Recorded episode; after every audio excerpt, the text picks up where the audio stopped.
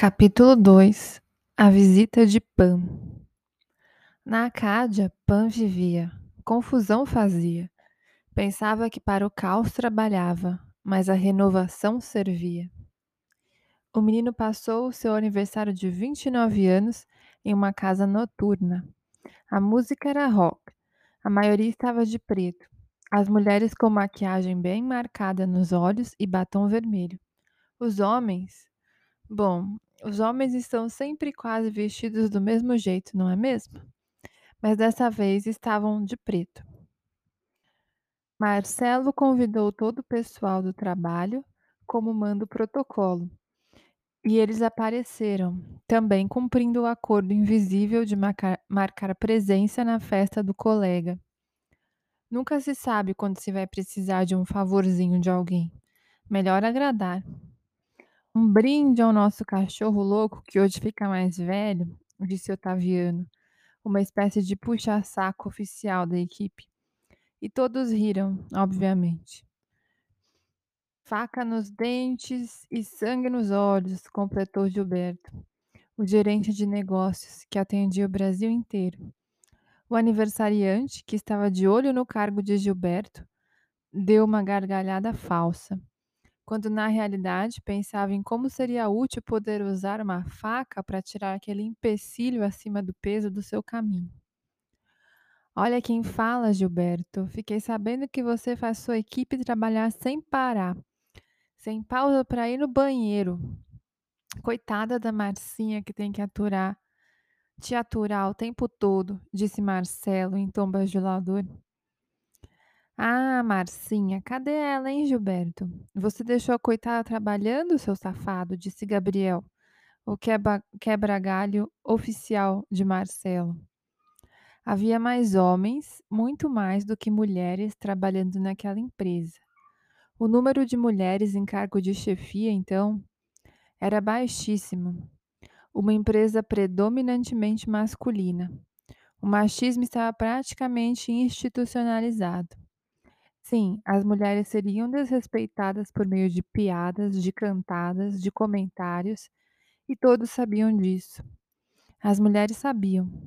Algumas adotavam um jeito mais masculino de ser para tentarem passar despercebidas em sua inconveniente feminilidade. Outras pareciam fazer de tudo para se tornarem mulheres objeto. Enfim, uma situação delicada para as mulheres cercadas daqueles mesmos meninos dos anos do colégio. Só que agora bem mais vestidos e com melhores videogames. Mais bem vestidos e com melhores videogames. Marcelo comemorava seu aniversário com os queridos amigos do trabalho, quando Marcinha chegou com uma amiga. Todos os olhares masculinos instantaneamente se voltaram para Adriana. Alguns disfarçavam, outros olhavam de cima a baixo a mulher com seu minúsculo vestidos e, vestido e botas pretas. Ela era como um imã poderoso de atrair olhares, masculinos e femininos estes últimos a recriminavam em um misto de inveja e admiração. Como você escondeu essa joia rara da gente por tanto tempo? disse Diogo, com a energia tal qual a de um homem esfomeado diante de um prato de arroz com feijão. Tira o olho, Diogo, deixa a menina à vontade. Você parece um psicopata desse jeito, disse Marcelo, disse Gilberto. Trouxe seu presente, Marcelo, disse Marcinha rindo enquanto empurrava a amiga, que se fazia de tímida para Marcelo. A moça tinha dado a ficha completa do aniversariante para a amiga. De acordo com ela, o engenheiro era um bom partido. Jovem, bonito, em ascensão meteórica no trabalho, tinha seu próprio apartamento, carro do ano e ainda por cima solteiro. Ela avisou para Adriana que pela rádio peão corriam boatos de que Marcelo estava mais para sapo do que para príncipe, mas ela ainda achava que valia a pena arriscar. Ela mesma arriscaria se não tivesse secretamente envolvida com Gilberto. É o melhor presente que eu já ganhei na minha vida inteira, disse Marcelo, tirando de dentro de si o melhor que tinha para seduzir a garota. sem parecer que estava tentando, é claro. É brincadeira. Adriana, né? Aqui a gente só fala besteira, não dê ouvidos para o que eles falam. Pode deixar, mas se é para brincar, vamos brincar, não tem problema, disse a conquistadora, fingindo que estava sendo conquistada. Durante a noite inteira, os dois conversaram. Adriana tratou de não sair de perto de Marcelo e fez questão de não dar atenção a mais ninguém.